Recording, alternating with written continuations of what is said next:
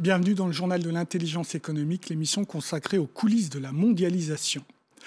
L'ITC, c'est l'International Trade Center, une agence de l'ONU qui soutient les pays émergents dans la compétition économique mondiale. L'ITC fournit des données financières, commerciales, techniques et même scientifiques aux entreprises du Sud, essentiellement des PME, pour les aider à gagner des marchés dans le monde entier. L'ITC, c'est 300 personnes de 80 nationalités installées à Genève.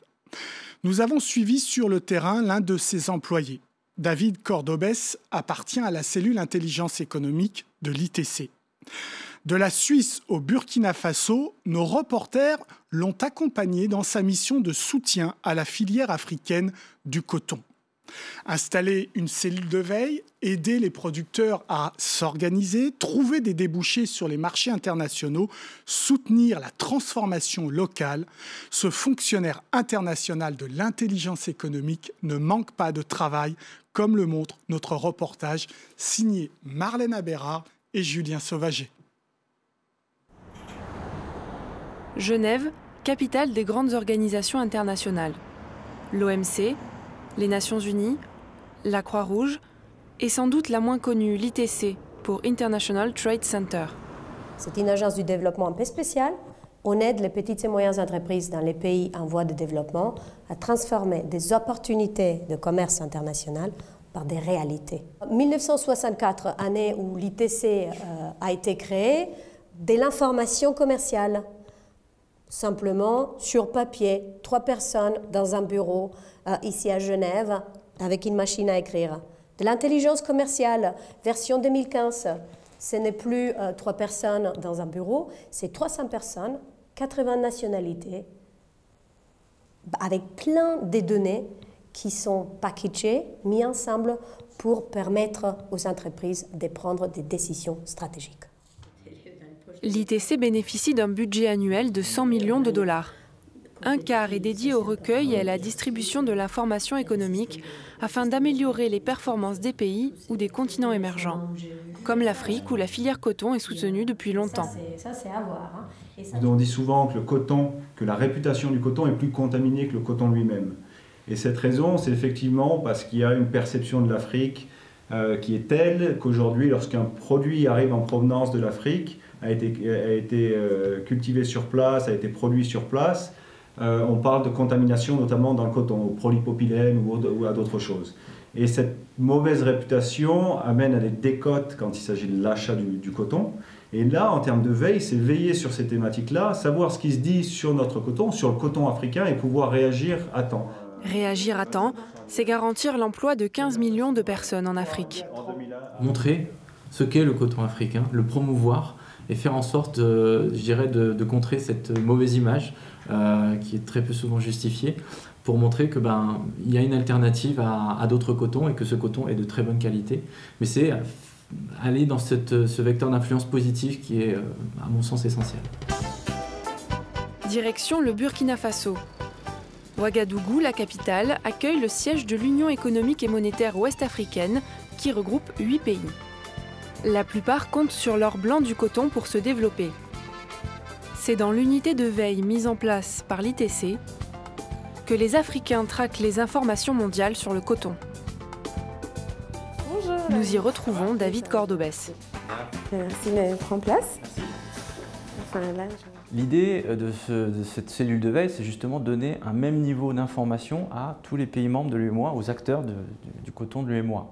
Euh, et euh, ensuite, c'est surtout créer ce réseau d'intelligence collective euh, face à la concurrence qui, elle, est mondiale. Et face à cette concurrence mondiale, l'union fait la force. Mieux vaut être groupé pour déceler le moindre signal qui aura un impact sur les cours internationaux du coton. Le travail du veilleur, c'est d'identifier les, les, informations intéressantes. On fait un travail de tri, d'analyse, et ensuite on produit ce que j'appelais donc l'info coton, ce bulletin de veille-là, qui est diffusé euh, auprès de 300 abonnés actifs. Info coton, c'est l'outil indispensable pour aider les 300 000 planteurs à affronter la concurrence mondiale. Mais tous n'y sont pas directement connectés. C'est le cas de Bruno Sanou. Ce paysan cultive des champs dans la région de Bobo-Dioulasso, capitale économique du pays. L'année dernière, j'ai cultivé jusqu'à 30 hectares et mon rendement est de 1 tonne 3 à l'hectare.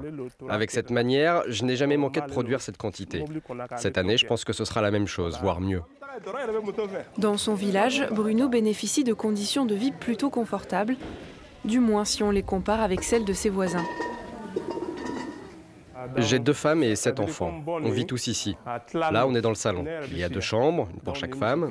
Et là, il y a une pièce où je stocke mes ustensiles, mon matériel. Et puis, il y a une douche. Bruno Sanou est membre de l'Union nationale des producteurs de coton du Burkina.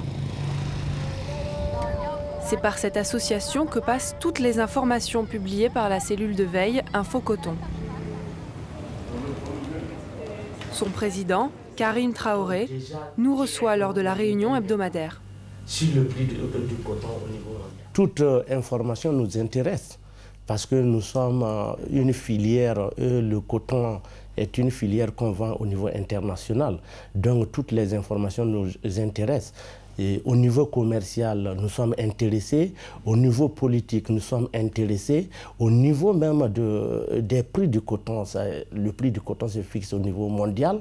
Donc nous devons avoir ces informations-là. Bien qu'éloignés des centres occidentaux du trading international, les producteurs ont soif d'informations. Mais est-ce suffisant? À l'Union économique et monétaire ouest-africaine, on reste pragmatique. Quand un producteur produit, il a besoin de rejoindre son marché. Mais pour rejoindre son marché, il faut soit des voies de chemin de fer ou des routes pour pouvoir rejoindre son marché. Et il faut également des ports pour cela. Alors si tout cela est en construction, vous ne l'avez pas, cela signifie que vous avez un différentiel de compétitivité qui forcément vous mettra dans des, niveaux de compétitivité qui, euh, très difficiles. L'Afrique part donc à la conquête économique du monde avec de sérieux handicaps. Pour y remédier, elle compte sur l'intelligence économique.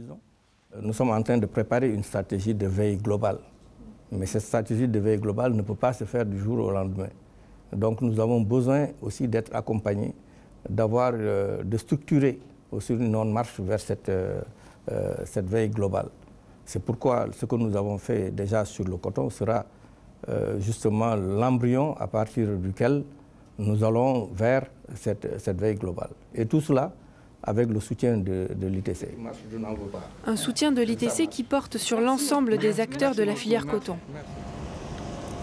Nous sommes chez Sofitex, la société burkinabé des fibres textiles. Sofitex collecte la majorité du coton du pays pour le transformer en fibres l'exporter. L'égrenage est une étape clé avant l'export. Ah, nettoyé, prêt à être égrené. Donc il est débarrassé de toute impureté. Et donc le coton va passer donc dans l'égreneuse après humidification. Donc l'opération de séparation de la graine et de la fibre s'effectue dans cette machine.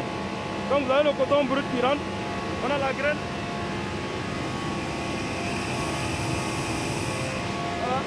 Et vous avez la fibre à l'arrière de la machine qui va être aspirée.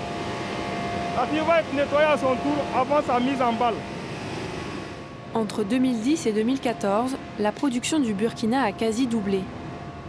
Aujourd'hui, 80% du coton planté provient d'OGM. D'où le soutien de la firme américaine Monsanto pour ses installations, un laboratoire de contrôle qualité et un système de classement par standard. Les ambitions de Ouagadougou sont planétaires et donc tous les événements mondiaux ont un impact sur ces objectifs. Et nous sommes inquiets aujourd'hui de voir le problème de la Grèce et quel impact ça peut avoir sur la parité euro-dollar. Donc en somme, on est dans un contexte où l'activité est en grande partie tournée vers l'extérieur en termes de, vente et d'approvisionnement de, ces, euh, de ces inputs et de ces produits finis essentiels, nous sommes obligés de nous connecter sur les réseaux d'information au niveau international. L'ITC, en partant par exemple d'informations émanant du milieu consommateur, peut aussi fournir d'autres informations complémentaires ou contradictoires qui nous permettent à nous justement de définir mieux nos politiques. Définir les politiques et les priorités. Aujourd'hui, 97% du coton burkinabé est exporté. Mais demain, ce pourcentage pourrait largement diminuer pour une transformation locale. Comme ici à Possomtanga, un village situé à une vingtaine de kilomètres de Ouagadougou. Des femmes tissent la fibre qui sort de l'usine.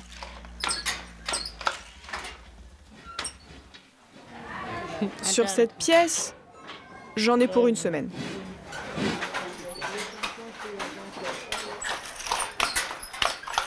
Notion de qualité que nous exigeons exige que à chaque rupture de fil, à chaque apparition de petits défauts, qu'elle s'arrête pour corriger.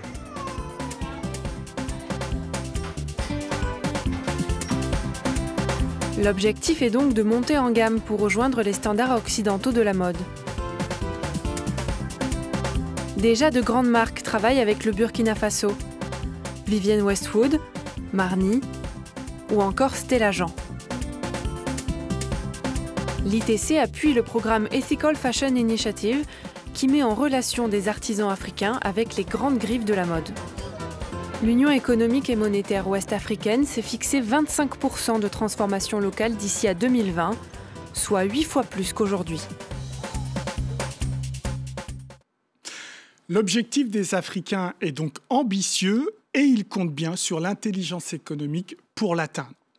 Voilà, l'émission est terminée, mais comme d'habitude, vous pouvez la retrouver sur france24.com. En attendant, restez avec nous, car l'information continue sur France 24. Au revoir.